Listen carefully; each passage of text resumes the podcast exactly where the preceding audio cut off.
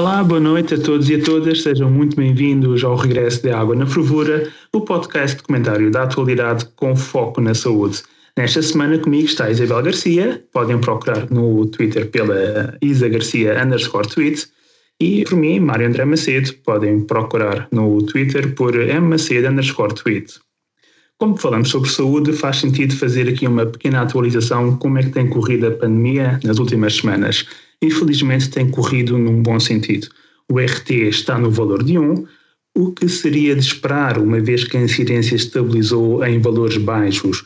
E uma vez que está estável, o RT tem a tendência a ficar em 1. Neste momento não é para ficarmos preocupados, temos que estar eh, atentos, em alerta, em vigilantes, mas não é razão para estarmos preocupados neste momento. Eu até diria que estamos a ganhar uma boa margem para a vacinação. A vacinação tem de avançar, temos de ser céleres na vacinação, que neste momento estamos com uma boa margem, até porque estamos com um número de internamentos em cuidados intensivos à volta dos 90. Por isso, estamos bem, estamos no verde e vamos continuar. Isabel, força! Antes de mais, queria então apresentar o nosso convidado desta gravação, ou desta semana. Temos connosco o, o Ivan Gonçalves, Espero, não, espero não, não, aqui nesta breve descrição não, não, não cometer aqui nenhum erro. Se eu cometer, depois o Ivan simpaticamente vai-me corrigir, com certeza. Portanto, o Ivan é licenciado em Engenharia Biológica, foi líder da JS, é deputado na Assembleia da República desde 2015, é, é membro da Assembleia Municipal de Almada e neste momento participa também na Comissão Parlamentar de Saúde, certo? Certo, certo. Boa noite. Agradecemos muito a disponibilidade que tiveste de, de, estar aqui connosco e falar um bocadinho sobre estes temas da saúde. Este programa será um bocadinho diferente do, do, dos habituais e não vamos estar aqui a comentar a atualidade. E por ser uma altura em que estamos a comemorar 47 anos do 25 de Abril e do 1 de Maio, da, da primeira comemoração do 1 de Maio, vamos aqui falar um bocadinho do, do impacto que, que esta revolução e que esta transformação tiveram na, na sociedade e na saúde no geral em Portugal. Eu tive aqui um bocadinho a estudar uh, os números de indicadores socioeconómicos desfavoráveis que tínhamos no, na altura antes de abril e depois de abril, e de facto há aqui, há aqui números bastante, bastante importantes. Um que, que é muito referido, que é a mortalidade infantil. Antes do 25 de abril falávamos de 55,5, em 2020 temos 2,4, portanto é uma evolução gigantesca. O número de médicos, de, de, antes do 25 de Abril falávamos cerca de 8 mil médicos, neste momento temos cerca mais de 55 mil médicos em todo o país. O número de partos realizados nos hospitais antes do 25 de Abril, 37%. Neste momento estamos com 99% dos partos realizados em meio hospitalar e com toda a segurança e isto o Mário, como especialista depois em saúde infantil, pode também dizer que isto, este número provavelmente também estará associado à taxa de mortalidade infantil. E mesmo o PIB, a despesa que era dado à saúde, houve aqui uma crescente, uma crescente capacidade de financiamento que antes do 25 de Abril era 2,8% e que em 2000 e, em 2019 tínhamos 9,5% do PIB associado à área da saúde.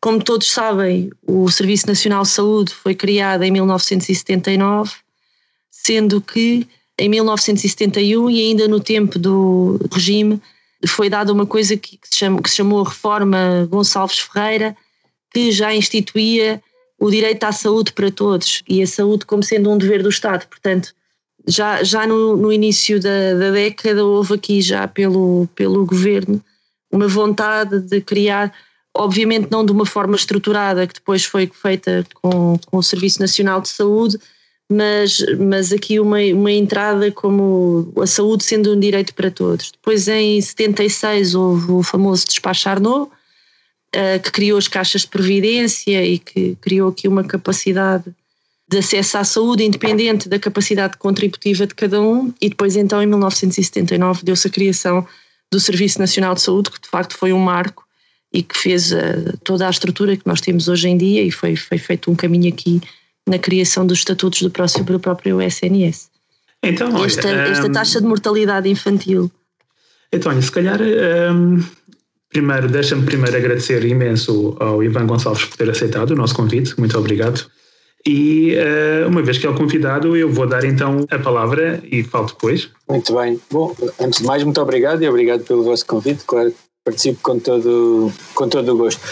Bom, eu estava a ouvir uh, o que a Isabel nos, nos dizia sobre aquilo que foram também as conquistas do, do 25 de Abril e, e posso-vos dizer uma questão que eu gostava de acrescentar, até por ser deputado do Partido Socialista, é que a criação do, do Serviço Nacional de Saúde é, é, de facto uma proposta do Partido Socialista, apoiada pelos partidos da esquerda, é sabido, mas também, se não estiver cá eu para, para salientar, é, é também essa a minha é também esse o meu papel. Mas ainda assim, agora mais a sério, nós vivemos um tempo em que todas estas em que é, em que é em que renasce algum saudosismo daquilo que era o Portugal do pré-25 de Abril, eh, como se uma série de problemas que nós temos hoje em dia, como a corrupção no Estado ou, ou, ou tudo aquilo que, que agora está muito, que se fala muito, não existissem durante esses tempos.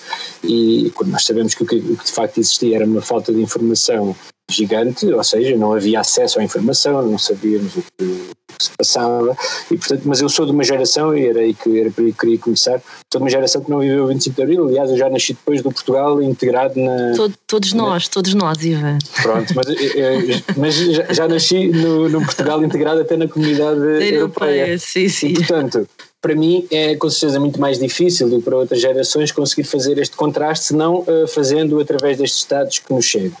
E, de facto, muitas vezes, e até para a minha geração e para as gerações que, que, vêm a seguir, eh, às vezes é difícil também termos noção, noção prática da forma como afeta as nossas vidas, de como o país evoluiu e das, das conquistas que tivemos ao longo destas últimas quase cinco décadas eh, do nosso país. E, portanto, nunca é demais nós celebrarmos Abril e os seus valores, numa altura em que um pouco por toda a Europa e também no nosso país renascem algum saudosismo relativamente uh, aos tempos prévios ao 25 de Abril, é ainda mais importante que nós eh, salientemos aquilo que foram as melhorias e também as melhorias que tivemos ao nível dos serviços públicos, eh, onde foi possível passar a garantir a educação para todos, ter o direito constitucional da habitação para todos, que infelizmente hoje ainda não é uma realidade absolutamente cumprida, mas pelo menos existe esse princípio na lei, assim como muitos outros, e também, como é óbvio, a questão da saúde ser um direito e estar acessível a todos, independentemente da sua condição económica. Ou seja, resumidamente, é incomparável o progresso que o país teve ao longo destes últimos, destas últimas quase cinco décadas e, uh, de facto, por muitos problemas que o nosso país ainda, te, ainda tenha, é através do, do sistema democrático e da democracia liberal que nós temos hoje em dia que nós também podemos aprofundar, com a participação de todos, mas podemos aprofundar ou melhorar a forma como o nosso país funciona. Sabemos também que há muita, há muita coisa que, que ainda é possível melhorar também na área da saúde e tenho certeza que vamos falar sobre isso também hoje. Bem, eu estive a ver com muita atenção o, os dados, os bons dados que a Isabel partilhou connosco, são, foram bastante, bastante bons e bastante, e bastante pertinentes, e houve dois dados que me impressionaram, e impressionaram porque realmente demonstram o quanto nós evoluímos. E é uma coisa incrível. Nós tínhamos uma mortalidade infantil que nós estávamos, éramos dos piores da Europa, sem dúvida. Nós éramos a vergonha da Europa na mortalidade infantil. A democracia, uma das grandes conquistas do SNS na democracia foi na taxa de mortalidade infantil. Nós passámos de ser dos piores da Europa para sermos dos melhores da Europa. E isto foi claramente graças ao investimento que houve especialmente até nos cuidados de saúde primários que passaram a seguir melhor as grávidas, graças ao aumento do número de médicos e enfermeiros que passaram a seguir melhor as grávidas e também aos cuidados de saúde hospitalares, claro, fazemos os partos com mais segurança, com melhor qualidade e os casos mais graves e de risco são melhor acompanhados. Essa é sem dúvida uma das grandes, uma das grandes conquistas do nosso SNS e da nossa democracia. E temos mais relacionados com isso, temos também o número de partos hospitalares. Eh, antes da Revolução, a Isabel referiu, e muito bem, que eram 37%. O ano passado, virtualmente todos nasceram em contexto hospitalar, quem não nasceu ou foi por acidente, ou foi os partos em casa que começam a aparecer. Antigamente, um terço dos partos era feito em casa, ou seja, podemos aqui referir que duas coisas. Primeiro, não havia não havia prestadores suficientes, ou seja, não havia sítios suficientes para as, para as mulheres poderem ter os seus filhos em segurança. E mais, que é ainda mais grave, porque não só não havia, como os que haviam estavam reservados a uma elite.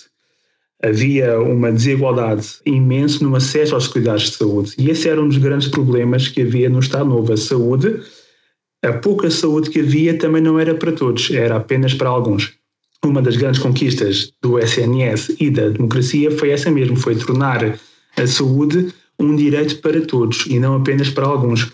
E eu recordo-me uma das palavras do, do Arnaud, o fundador do, do SNS, hum, se calhar não é que eu conheça muito a obra dele, mas daquilo que eu, que eu já li, acho que foi as palavras que mais me impressionaram, que foi o SNS democratiza a sociedade porque garante que o filho do pastor em dos montes tenha acesso aos mesmos cuidados que o filho de um banqueiro em Lisboa. Uh, e na realidade é essa mesma, ou seja, nós estamos a garantir à nossa sociedade, a todos, independentemente de morarem no meio rural, entre os montes, ou em cidades, serem ricos ou serem pobres, o mesmo acesso aos cuidados de saúde. É, mas é esse ponto, esse ponto, deixa-me só dizer Sim, isso. força, força, esse, força. esse ponto é, sem dúvida nenhuma, provavelmente da, das, melhores, das maiores democratizações que houve em termos de acesso à saúde, que foi, nós deixámos de nos preocupar, ou seja, passado 40, 40 e muitos anos de, do 25 de Abril, a preocupação já não, já não é garantir que todos tenhamos, que, que o pastor seja, que na altura que o Arnaud lançou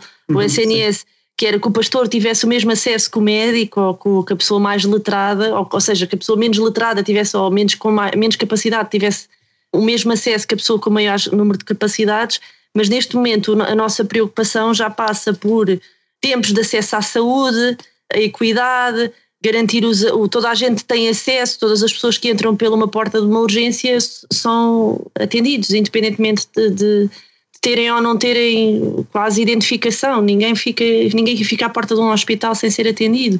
E portanto, o que eu queria dizer era, no fundo, nós 40 e tal anos depois começamos-nos a preocupar muito mais que quanto tempo é que eu vou demorar para ter uma consulta, quanto tempo é que eu vou demorar para ter uma cirurgia muito mais do que na altura que era será que eu alguma vez vou ter direito a, não é? E portanto isso já é uma coisa que nós, pós 25 de Abril, já assumimos como sendo um direito nosso.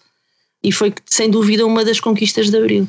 E que são, e, desculpe, e que são questões absolutamente, a saúde, assim como outras, que são absolutamente fundamentais para que o ser humano também tenha uma existência digna, ou seja, não, não existir a preocupação com certos elementos básicos da nossa sobrevivência, e nós em Portugal ainda não conseguimos na totalidade, não é?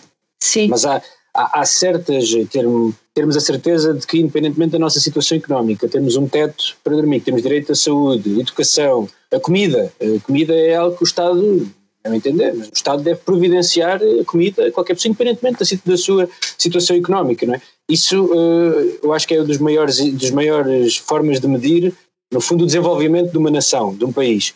E é nesse campo que acho que Portugal uh, evoluiu bastante, porque hoje nós podemos dizer, ok, ainda não conseguimos, se calhar, ter níveis suficientes em todas essas questões que são fundamentais para a existência humana e para uma existência digna.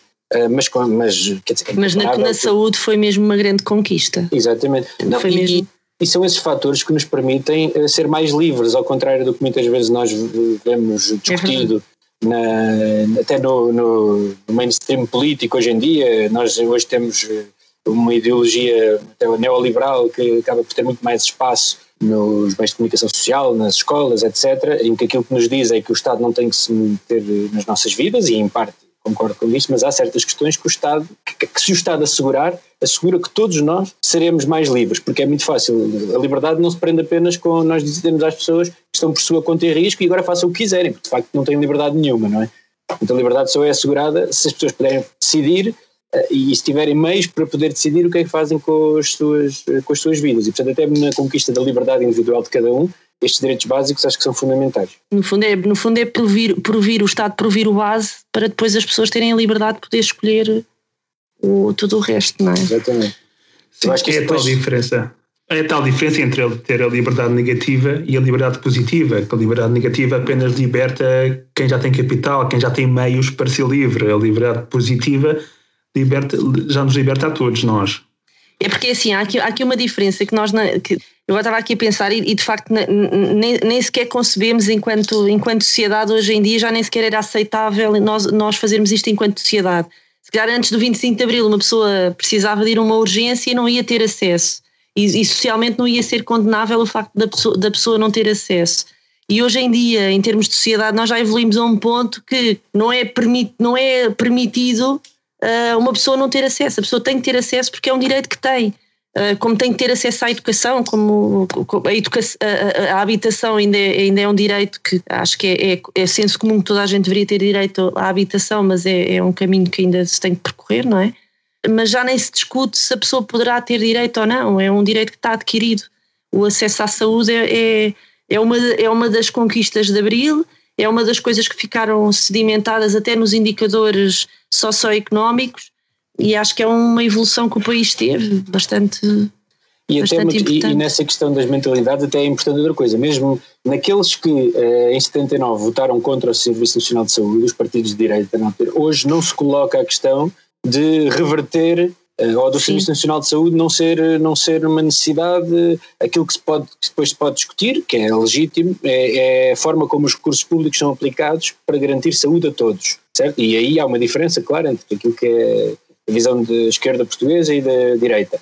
Mas ainda assim ninguém diz que devemos voltar a um sistema que tínhamos antigamente em que, não, em que o Estado não garantia esses cuidados de saúde à população. Aquilo que se discute é de que forma é que o Estado pode garantir esses cuidados de saúde. E essa evolução também é, também é interessante e vai meter em linha de conta com aquilo que tu dizias, Isabel. Sim, sim, sem dúvida.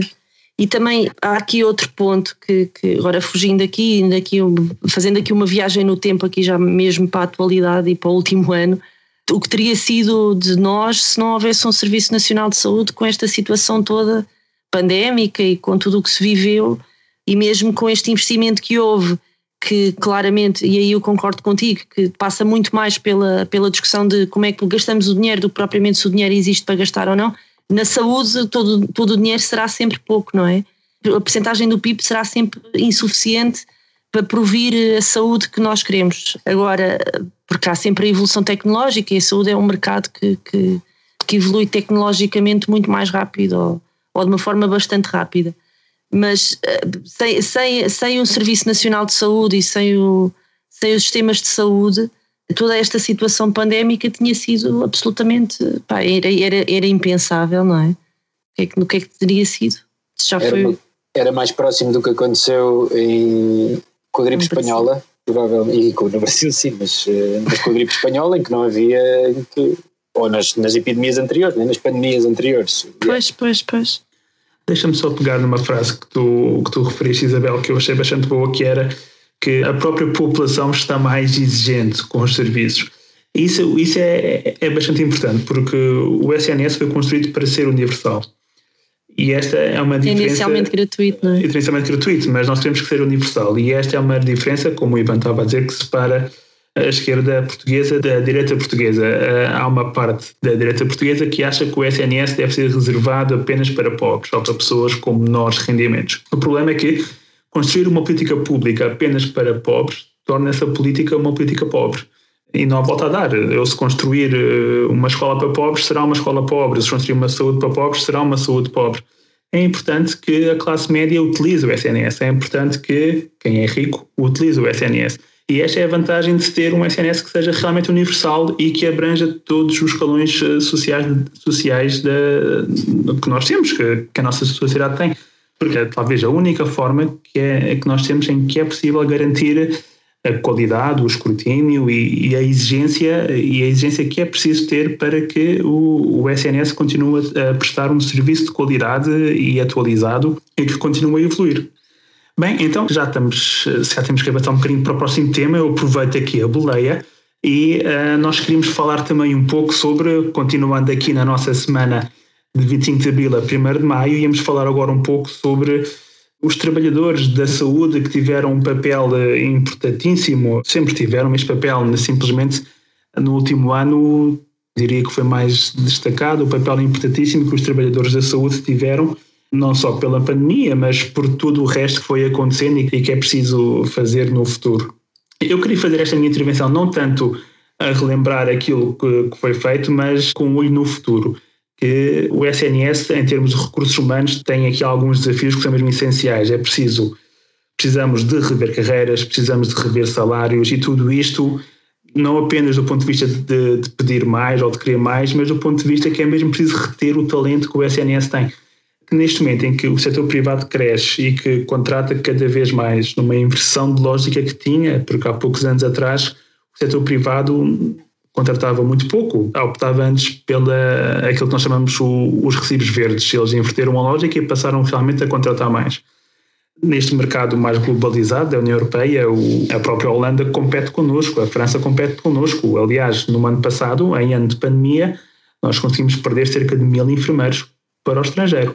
Ou seja, nós estamos realmente a competir com, com os franceses, com os espanhóis, com os ingleses. Então, o SNS tem de reter este talento e só consegue reter este talento.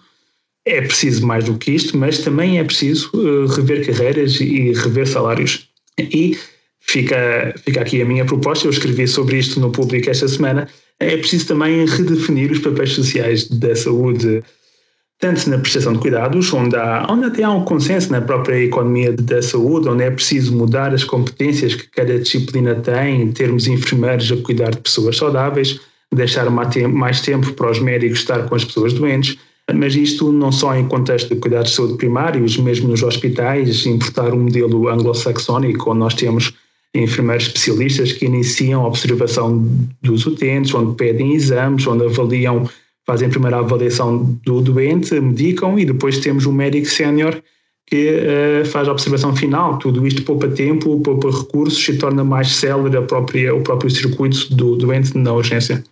Mas também não só a nível da prestação de cuidados, isto também era preciso evoluir e pensar também esta redefinição ao nível da gestão, onde a distribuição de poder dentro das equipas é bastante desigual e espelha mais o, o próprio capital cultural e social acumulado por cada uma das profissões do que propriamente o conhecimento específico de cada elemento. Eu queria terminar então esta minha ligeira intervenção a dizer que precisamos de mais equidade, que é, é moralmente justo, mas também beneficia todo o ecossistema de saúde. Sim, mas não, não, não nos podemos esquecer que a própria construção das carreiras foi, foi uma, uma conquista, a definição das carreiras e o investimento em, em profissionais de saúde também foi uma, uma conquista que foi já feita com, com a evolução da educação, não é? Do acesso à educação. Porque nós temos. Eu, quando comecei a trabalhar eh, em meio hospitalar, e, e foi há, não interessa há quantos anos, mas já foi há bastante, eh, nós importávamos enfermeiros de Espanha, não é? Não havia, não havia enfermeiros eh, em Portugal porque houve um desinvestimento nas escolas de enfermagem na altura de um, de um governo de direita, pronto, não interessa de quem, e portanto, obviamente que essa decisão depois teve os seus efeitos uns anos depois, e os efeitos que teve foi que não havia uh, enfermeiros disponíveis em Portugal, e depois deu-se o boom, diz, ainda te lembras? Pois, eu quando comecei a trabalhar eh, era, era tínhamos, tínhamos pronto, era, tínhamos de nos tornar uh, suficientemente atraentes para os enfermeiros espanhóis quererem vir para cá trabalhar porque não havia no mercado. E hoje em dia não existe pleno emprego na, na carreira. E, portanto, as carreiras têm, têm evoluído e têm sido cada vez mais, mais sedimentadas, e, e obviamente que há aqui um trabalho de, de, de, estrutura, mesmo ao nível da gestão hospitalar, que, que também não é, não é só os, os hospitais não se fazem, agora também puxando aqui um bocado, os hospitais não se fazem só de enfermeiros e de médicos, não é? E, e, mesmo ao nível da gestão hospitalar, há aqui reformas e há aqui outras formas, se calhar, de olhar para, para tudo isto que têm que ser revistas. Mas o facto de nós podermos estar aqui todos a discutir isso e, estar, e estarmos a, a achar que, que, isto é, uma, é um direito de todos nós, esta evolução e esta equidade, é, é, sem dúvida, e voltando aqui ao nosso tema do 1 de Maio, do 25 de Abril, do que é que isto nos trouxe, é sem dúvida uma grande conquista em termos de liberdade, não é? Bom, mas eu eu gostava, não me quero imiscuir muito na questão corporativa entre médicos e enfermeiros, sim, eu sei que faz. Sim. Eh, o Mário esqueceu-se do disclaimer. Exato, exato, exato. Não foi preciso. Mas. sim, aliás, eu tenho vários amigos médicos e enfermeiros e, portanto, é, é uma conversa que. Conheço os argumentos de ambos os lados, relativamente, digamos assim, relativamente a essas questões. É, é, nessa parte não me queria centrar muito, até porque não é, não é de facto a minha especialidade. Agora, ah, o que me parece é que é importante que nós uh, continuemos a apostar, e essa sim, eu acho que muitas vezes nós esbarramos em algum corporativismo que existe, principalmente da parte dos médicos. Nós, uh, em primeiro lugar, precisamos de continuar a apostar em formar mais pessoas, e especialmente precisamos de continuar a apostar em formar uh, mais médicos, porque no nosso país há aqui também uma questão de relação de oferta e de procura. e que liga com precisamente aquilo que o Mário dizia, a forma como o privado pode concorrer com o público. E eu uh, tenho a certeza que uh, o investimento que nós fazemos em saúde, como vocês também já disseram, será sempre insuficiente para as necessidades, mas também tenho a certeza que aquilo que nós não podemos fazer enquanto Estado é correr constantemente atrás daquilo que são as condições que o privado pode oferecer num determinado momento, porque de facto é, seria absolutamente insustentável. Se nós virmos até os valores, porque são contratados alguns médicos de algumas especialidades para fazer determinadas, uh, determinados atos num, num hospital privado, dificilmente um hospital público pode ter condições de o fazer e, ter, e garantir, no fundo, que há alguma sustentabilidade no sistema. Eu queria só recordar, ao longo dos últimos anos tem, tem existido um reforço no investimento do Serviço Nacional de Saúde que se anda na ordem dos 6% por ano o governo do Partido Socialista tomou posse, em 2015, que veio contrariar aquilo que era o desinvestimento que existiu durante os anos da Troika, de hum, mais ou menos, um pouco menos de 2% de desinvestimento anual no Serviço Nacional de Saúde, agora de Irmião, e de Irmião com certeza, que apesar de tudo este investimento é insuficiente, apesar de nos últimos anos, e também muito em virtude da pandemia, no último ano aliás, o reforço ter sido brutal, nós tivemos um orçamento em 2020, os dois orçamentos tiveram um reforço de, de verbas para o Serviço Nacional de Saúde de cerca de 1 milhão 1,5 mil milhões de euros e já este ano o orçamento que previa eram 700 milhões de euros, mas para fazer face a uma situação pandémica era absolutamente excepcional, mas é um investimento que já vem de trás, que era necessário ser feito. Atenção, o Serviço Nacional de Saúde estava, todos sabemos, numa situação que era uh, frágil. Agora, não será possível nós, nós corrermos atrás de todas as condições que, que alguns serviços privados uh, vão oferecendo aos nossos médicos. E, portanto, eu acho que uma das formas que nós temos também para, nesse aspecto particular, para combater essa falha, é mesmo investir naquilo que o país tem feito ao longo das últimas décadas, umas vezes de forma mais acelerada, outras mais lenta, mas que é formar mais profissionais. E depois, como é óbvio, dizer, há um fator que nós vamos ter que viver sempre, é que há profissionais vivendo nós no mundo, numa Europa aberta, de fronteiras abertas, alguns preferirão trabalhar noutros países, portanto, mas isso é, parece-me absolutamente uh, inevitável, nós não temos condições em Portugal para concorrer com, da mesma forma que temos os privados, concorrer com aquilo que a Alemanha pagará uh, a médica, por exemplo, ou que hospitais privados no Reino Unido paguem a, a alguns enfermeiros, podemos fazê-lo pontualmente, mas não é, não, não me parece que seja, que possa ser esse o caminho que nós seguimos, ainda para mais quando nós sabemos que, que temos um, há pouco falávamos da, da, questão das qualificações, do que era o 25 de Abril, nós hoje conseguimos ter, mais, na, na minha geração já metade das pessoas seguem, só seguiam para o ensino superior, o que é muito em relação àquilo que se passava há 30, 40 anos atrás, mas ainda assim há muito caminho para onde crescer. Portugal é um país onde o nível de qualificações é bastante baixo e, portanto, a aposta tem que ser, deve ser, é a única forma, a meu ver, de nós tornarmos o nosso país mais, mais competitivo, é mesmo qualificarmos as, as nossas pessoas, isso tem uma grande aposta na formação e também na formação em áreas da saúde, ainda que soframos naturalmente eh, possa acontecer que alguns deles saiam. Mas deixa-me só pegar aqui só nesta tua, no, neste ponto, que é na, na, na, parte da qualificação da formação dos profissionais de saúde, e neste caso estamos a falar de, essencialmente e, e indiretamente à, à, situação, é, são profissionais médicos e são profissionais médicos em, em especialidades crónicas. Crónicas no sentido de cronicamente terem déficit de profissionais no mercado. Estamos a falar, por exemplo, da anestesia, da oncologia estas especialidades são especialidades que a anestesia então é muito complicado um hospital público com as ferramentas que tem cativar especialistas nesta área para reter dentro das organizações. E esta formação de profissionais passa muito pela, pelas ordens profissionais, neste caso pelas ordem, pela ordem dos médicos e pela possibilidade de abrir números e, e deste jogo, e este, este jogo de, de, que é um jogo que toda a gente sabe que existe, e que, e que hum, é, é um jogo de equilíbrios de não deixar abrir o mercado que faz com que depois haja uma escassez. E mais, eu, eu, já, eu já tinha em várias conversas com o Mário já lhe tinha dito que o sistema em si, o sistema de saúde em si está, está montado, portanto o círculo dá para todos e de facto dá, dá, dá de forma a que as pessoas entrando dentro do, dentro do sistema, ou seja, dentro dos hospitais ou dentro do sistema público, Caso o sistema público não tenha capacidade para dar resposta em tempo adequado, a pessoa vai fluir para um privado e bem, e portanto o que interessa aqui é centrarmos, centrarmos a prestação de cuidados no doente e o doente ter acesso em tempo útil ao seu cuidado. O que é que acontece?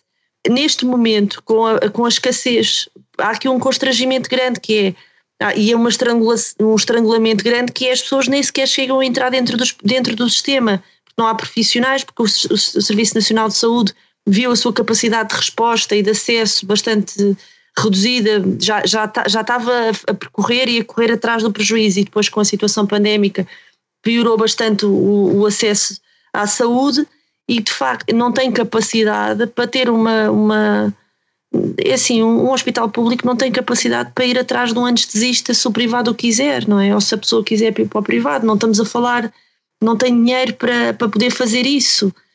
E outra coisa que eu também queria falar era da abertura desmesurada do setor privado. O outro dia, em conversa, estavam a dizer aqui que em Almada iam, ia abrir mais dois hospitais privados.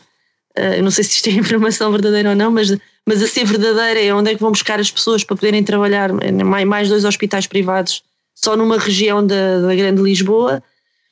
E é verdade que houve um investimento grande no setor da saúde, mas também é verdade que o, que o, desinvestimento foi tanto na altura da Troika que recuperar um Serviço Nacional de Saúde completamente deitado por terra no, no que diz respeito a equipamentos, a instalações, a, a tudo isso foi preciso canalizar muito mais recursos e além de muito mais recursos foi um, é um caminho muito mais longo a percorrer. E é neste momento a sensação que as pessoas têm que trabalham na, na área foi que de facto viram o Serviço Nacional de Saúde a cair muito nos anos da Troika e que neste momento estamos a tentar percorrer um caminho de recuperação que não é fácil, ainda mais numa situação pandémica, não é? É verdade, mas também me parece, uma coisa que temos que ter sempre em, em mente é que governar é, é fazer escolhas. Nós hoje temos o, o, o, Serviço Nacional de Saúde, aliás, a despesa em saúde do Estado é, salvo erro, eh, a segunda maior parcela da, das despesas do Estado. Não digo que não possa ser aumentada, mas há outras medidas. Mas é agora por causa da situação pandémica ou é agora por, não, é agora por causa da situação pandémica? Eu acho que tenho ideia que não, que é de forma permanente, mas ainda que não seja, anda sim, ela sim. por ela. Não, mas o que me parecia, nós temos que atacar, é óbvio que pode haver ainda maior reforço de verbas. Pronto, essa, agora, como, como tu dizes há pouco, uh, será sempre insuficiente para aquilo que nós gostávamos que fosse um Serviço Nacional de Saúde absolutamente sem falhas. E o que me parece que é fundamental também garantir, é, e, e já afloraste isso há pouco, é esta questão de que depois grande parte destes recursos que nós todos, enquanto sociedade, enquanto Estado, colocamos no Serviço Nacional de Saúde que eles depois não sejam usados para alimentar os sistemas privados, que têm toda a legitimidade, na minha opinião, para existir, mas que não devem existir fazendo, fazendo uso ou, dos, dos recursos públicos, ou melhor, eles devem ser um complemento e até e o Serviço e o Sistema Nacional de Saúde pode recorrer a estes sistemas privados, aquilo que não podemos ter é situações em que invariavelmente o dinheiro nem, quase nem cai no Serviço Nacional de Saúde porque é canalizado para privados. Ainda há aqui uma coisa que agora me lembrei que era, uh, e aí vou dizer isto, e sinceramente é a minha opinião mesmo, que é uh, o investimento em profissionais de saúde, a formação dos médicos é maioritariamente, apesar de agora já se fazer de forma bastante residual no privado, mas é maioritariamente efetuada dentro do Serviço Nacional de Saúde. Obviamente que o interno produz e produz muito. E quem trabalha na área da saúde sabe perfeitamente que, que o interno é um recurso importante na, na, na produção e no, no, acompanhamento dos doentes. Mas a verdade é que se o interno quiser sair no dia a seguir a acabar a sua formação, vai sair sem qualquer penalização. E é um investimento que, nós fazemos com dinheiros públicos e que a pessoa eh, fica totalmente livre de seguir o seu percurso e seguir o seu caminho numa altura em que há escassez efetiva de profissionais. Eu não sei se não poderá sei lá, é um investimento que nós fazemos na pessoa ou no profissional que depois vai sair em liberdade, lá está, mas sem qualquer vínculo ou sem qualquer eh, contrapartida. Essa questão do em liberdade eh, toca precisamente no ponto, é que eu também não sei se faria sentido nós termos um sistema em que estamos a aprender as pessoas. Aquilo que me parece até porque a sociedade, quando nós formamos, quando nós formamos novos profissionais, ou quando formamos alguém numa determinada, numa determinada área, quando damos qualificação a alguém, não é apenas essa pessoa que ganha, é, é a sociedade. E, portanto, acho que esse é um debate que é interessante, mas que me parece que nós ganharíamos mais em quebrar alguns destes corporativismos que falávamos há pouco e que vão impedindo que vão impedindo que essa formação exista em maior escala, porque eu acho que essa era uma das melhores formas de nós combatermos esta quase cartelização que muitas vezes acontece em algumas áreas da saúde. Sim, sim, a analogia é, é, é um bocadinho com os, com os, pilotos da aviação, não é? Os da, da Força Aérea. Mas pronto, mas tudo bem, é um debate que de facto não é. É, é uma opinião muito pessoal.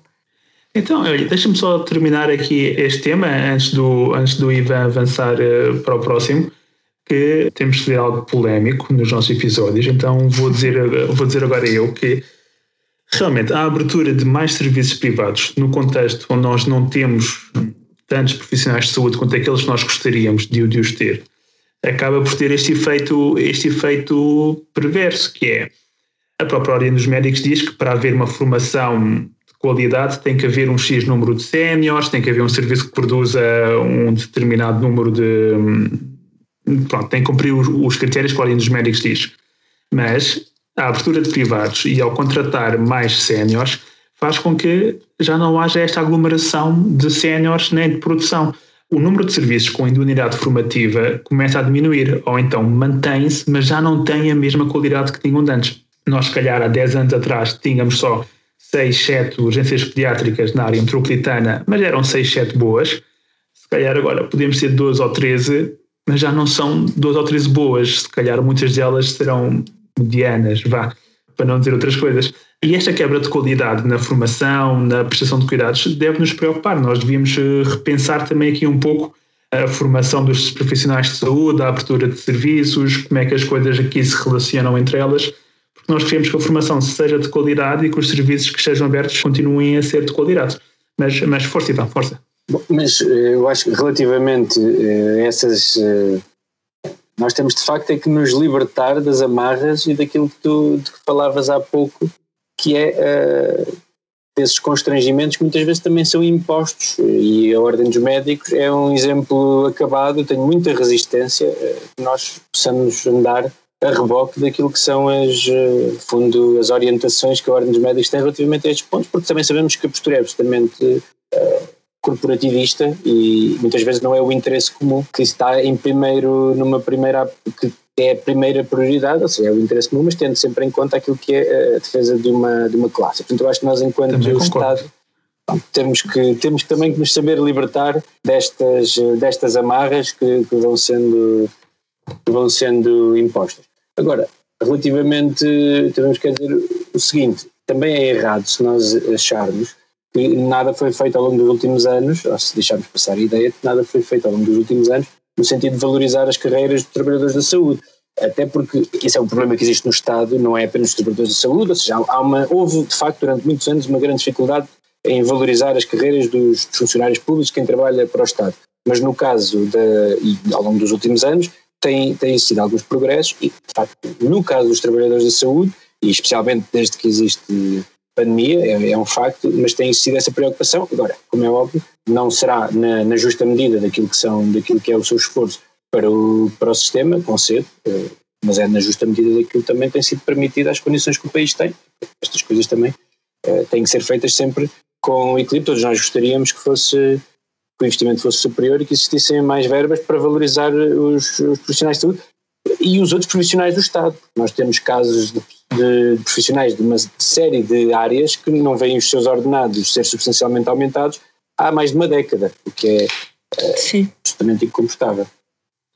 Então, e para falarmos um pouco sobre o futuro do SNS, não sei, Ivan, queres começar tu? Queres que. Sim, eu acho que grande parte daquilo que, que nós uh, temos estado a falar é, também pode nos dar algumas pistas sobre o que pode ser o futuro do Serviço Nacional de Saúde. Em primeiro lugar, há, há um fator que é importante, e vocês são todos profissionais de, de saúde e, eh, e, portanto, saberão. Nesta questão falo mais para fora até, mas é muitas vezes aquela imagem que nós temos de que o nosso Serviço Nacional de Saúde não tem qualidade, o que é de facto falso. Nós temos, temos um dos melhores serviços de saúde do mundo, até quando comparando com os países de primeiro mundo e até quando comparamos com países que têm capacidade de investimento, se assim quisermos pôr, ou que têm PIBs muito superiores aos nossos. E, portanto, o Serviço Nacional de Saúde, o futuro do Serviço Nacional de Saúde tem que ser construído com base nestes alicerces, em olhar para tudo aquilo que foi feito ao longo das últimas décadas, vendo que grande parte do que foi feito é positivo, de que há alguns fatores que são também importantes contrariar, são importantes estar atentos. Eu não tenho particularmente nenhuma visão de, de, preconceito contra os prestadores de serviço privados, acho que eles são também importantes no sistema, mas nós, enquanto comunidade, temos uma responsabilidade acrescida e, uma, e temos que, que, dar um valor acrescido ao facto de defendermos o Serviço Nacional de Saúde pelo, pelos factos que até o Mário já elencou há pouco, é que o Serviço Nacional de Saúde é o único que nos permite que todas as pessoas tenham uma, acesso a uma saúde de qualidade e que se nós algum dia permitíssemos que o Serviço Nacional de Saúde fosse usado apenas por pobres, eh, provavelmente estaríamos a criar um Serviço Nacional de Saúde que não teria uma qualidade aceitável, como aliás acontece em muitos países do mundo mais ricos do que, do que Portugal. portanto, o caminho que nós temos de seguir é muito interessante, é um caminho que nos permite hoje eh, ter orgulho no Serviço Nacional de Saúde que temos em Portugal. Com certeza que, e se é de futuro que nós queremos falar, há algumas questões onde nós temos que melhorar. A questão da valorização das carreiras, como é óbvio, é, é uma da qual nós não, não podemos fugir. É óbvio que é preciso dotar o Serviço Nacional de Saúde de mais meios, mas também me parece que uh, aquilo que tem vindo a ser feito, ao nível da eficiência, ao nível da contratação muitas vezes de profissionais estrangeiros, quando é preciso suprimir falhas e com as dificuldades que nós depois também sabemos que os poderes corporativos do nosso país muitas vezes vão impondo. Isto, e não estamos só a falar na, na questão dos médicos, porque ainda há pouco tempo, quando se falava de se ir buscar enfermeiros estrangeiros, eu sei bem a celeuma que, que tivemos no nosso, no nosso país, apesar de não ser, eu sei, não é esse agora o debate, era, era, só, era só aqui o, é o, uma nota. Uh, Temos de fazer mas, um programa só sobre a Exatamente, só sobre isso. Sobre os enfermeiros. Bem, sobre a Ordem dos Enfermeiros, eu tenho muito respeito pela Ordem dos Enfermeiros, mas tenho, acho que muitas vezes quem, quem lidera a Ordem dos Enfermeiros é que tem muita pouca capacidade de se dar ao respeito. Mas isso é outra, isso é outra, outra questão. Mas relativamente ao, ao futuro do Serviço Nacional de Saúde, francamente, acho que temos que olhar para aquilo que fizemos de bom, porque tenho, tenho muito receio que às vezes nestes nestes clamores populistas, nesta forma até de às vezes alimentar o mainstream que nós vamos noticiando quando há um bebê que nasce na ambulância e quando há alguém que não tem acesso aos cuidados de saúde indicados, que nós nos esqueçamos que de facto temos um Serviço Nacional de Saúde de excelência. E portanto, se nós garantirmos que o nosso Serviço Nacional de Saúde continua no nível em que está, eu acho que o nosso futuro coletivo na área de saúde está assegurado. Ainda assim, temos muita, há alguns, há alguns setores onde podemos melhorar e há algum trabalho que temos que fazer, e é óbvio, se exige investimento, e eu não, não posso deixar de concordar convosco. Só é também aqui a minha função ir relembrando que o Estado não é, o Estado não é só, não, não são só as áreas da saúde, por muito importante que a área saúde seja, como é óbvio, todos nós sabemos disso, todos nós uh, precisamos, todos nós nos lembramos cada vez que precisamos da área da saúde, da importância que tem nas nossas vidas, mas o Estado também, eh, a despesa que o Estado faz, a forma como gera os seus recursos tem que ser com equilíbrio e portanto eu acho que essa parte também é importante que vá sendo acautelada para termos um Serviço Nacional de Saúde com futuro e com qualidade.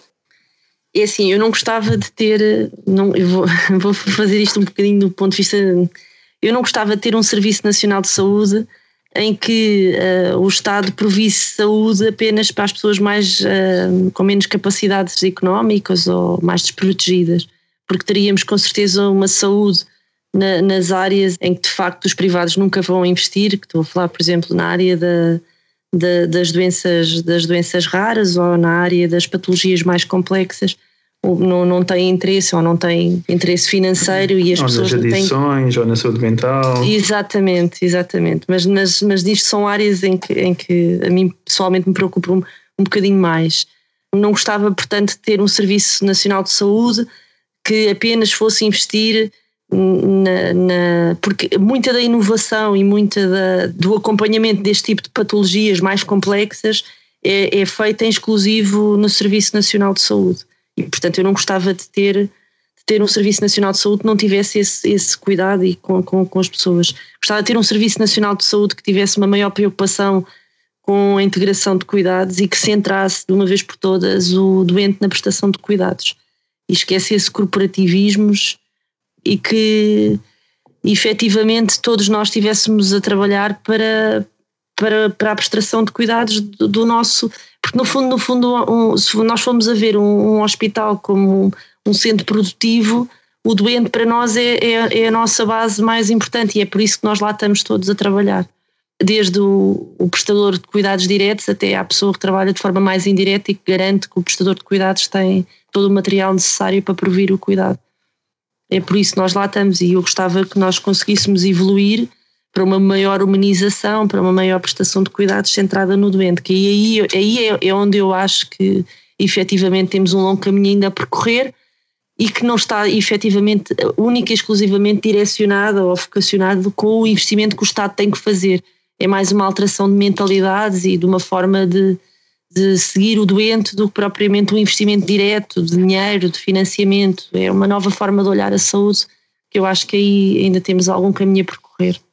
Olha, eu não consigo falar sobre o futuro sem também aqui frisar eh, os pontos fortes do, do SNS, ou então, ou então aqueles pontos fortes em que o SNS se, se destaca de tal maneira que consegue apresentar resultados superiores à média europeia ou até mesmo os melhores da Europa, como por exemplo Portugal e o SNS português demonstra uma eficácia no tratamento de patologias crónicas nos cuidados de saúde primários ao nível do, do melhor da Europa mesmo, a taxa de admissões evitáveis por asma, por doença pulmonar obstrutiva crónica, por insuficiência cardíaca, por diabetes, que são tudo doenças que têm este indicador de eh, internamentos evitáveis, Portugal sai número um da Europa inteira. E isto é graças à, à forma como estes utentes são seguidos pelos cuidados de saúde primários.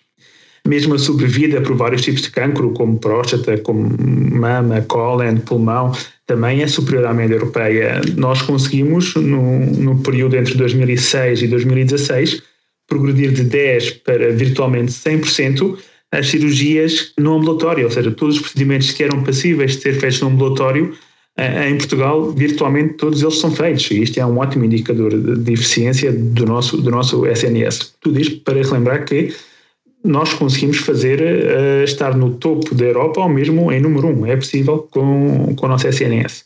Agora, realmente precisamos de investimentos. Eu reconheço, e bem, seria tolo se não o fizesse, que realmente houve uma inversão na, na forma de abordagem ao, ao SNS. O, uh, em termos da Troika para a geringonça, o investimento que foi feito. Agora, o problema é que no ideário, na ideologia mais, mais neoliberal, eles pensavam isto como uma bola de basquete, em que eu batia na bola, a bola fazia ressalto no chão e subia ainda mais alto de onde ela estava. Não é? Seria assim a crise imaginada por eles. Mas na realidade nós batemos na bola e a bola perde o ar e a bola já não faz o ressalto no chão que faria se estivesse cheia ou seja, precisa, precisa de uma ajuda, precisa de mais investimento do que aquele que iria precisar se não tivesse levado com, com o choque que levou na altura da, da Troika. E para elencar aqui alguns desafios que nós temos a curto e a, e a médio prazo no SNS, temos a recuperação da atividade programada, para mim é, é um dos temas centrais, importantíssimos, é urgente ter um plano de recuperação. A mim, confesso que fico extremamente preocupado por não ver isto a ser debatido, a ser um tema central Estamos a ver hospitais de forma bilateral a contratar cirurgias com alguns privados. Eu acho isso mesmo muito preocupante. Eu gostava de ver uma atenção sobre este tema e um plano, e um plano de recuperação desta atividade programada. E pensando mais a, a, a médio e longo prazo, a integração de cuidados, o SNS tem mesmo de evoluir para um paradigma de integração de cuidados, onde o cidadão é colocado no centro destes cuidados, até permite dar uma melhor resposta ao próprio envelhecimento da população. E também outros dois a saúde verde fala-se muito da forma como o ambiente produz a sua influência na saúde, mas fala-se pouco de como é que a saúde produz a sua influência no ambiente. Nós precisamos de, de tornar eh, o SNS não só economicamente sustentável, que fala-se muito disto aos anos, muitas vezes até de uma forma pouco honesta, mas nós precisamos também de pensar como é que tornamos o SNS ambientalmente sustentável. E para isso também é preciso investimento e é preciso refletir e pensar como é que nós tornamos os nossos hospitais em hospitais verdes.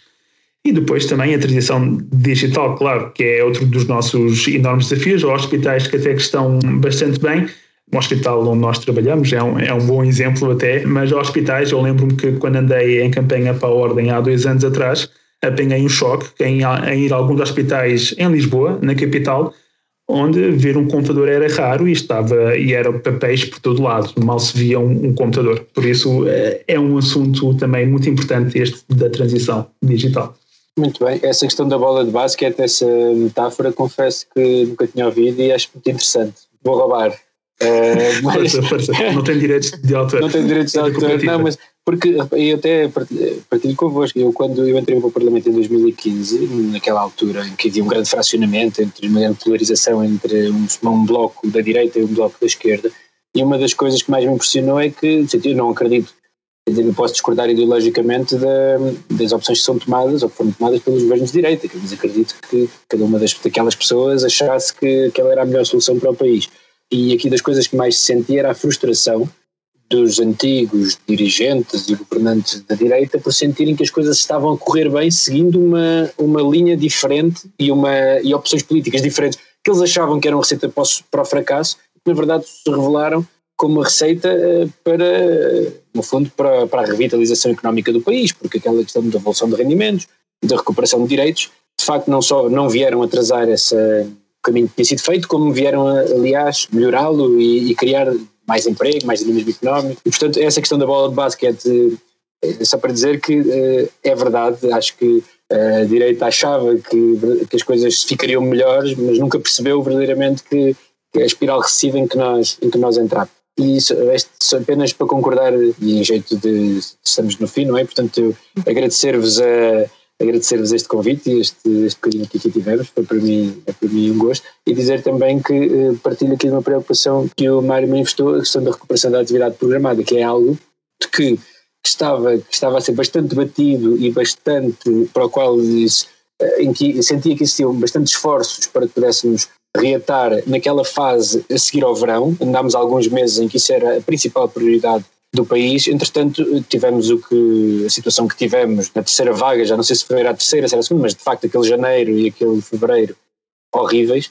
E desde aí eh, confesso que no debate público não se tem falado tanto desta questão como se calhar era como se calhar se devia e, portanto, está agora na altura de nós, até porque a pandemia parece que está próxima de ser debelada, vamos ver, não, não quero ser demasiado está otimista. Sim. sim, mas a questão da vacinação está, está a avançar muito bem. Eu começo pela primeira vez desde que isto começou, e vale o que vale, mas começo a ter alguma esperança de que de facto nós estamos mesmo no princípio eh, do fim.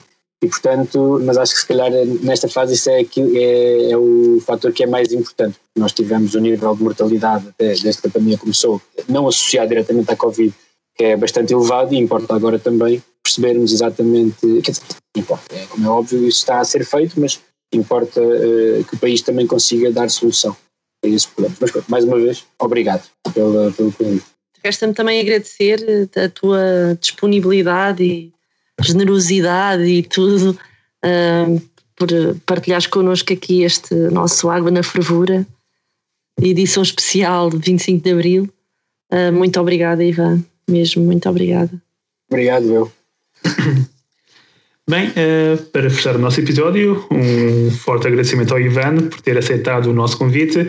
Esperamos que tenham gostado do nosso episódio, edição especial 25 de Abril, 1 de Maio. Voltaremos daqui a duas semanas até breve e até à próxima. Muito obrigado.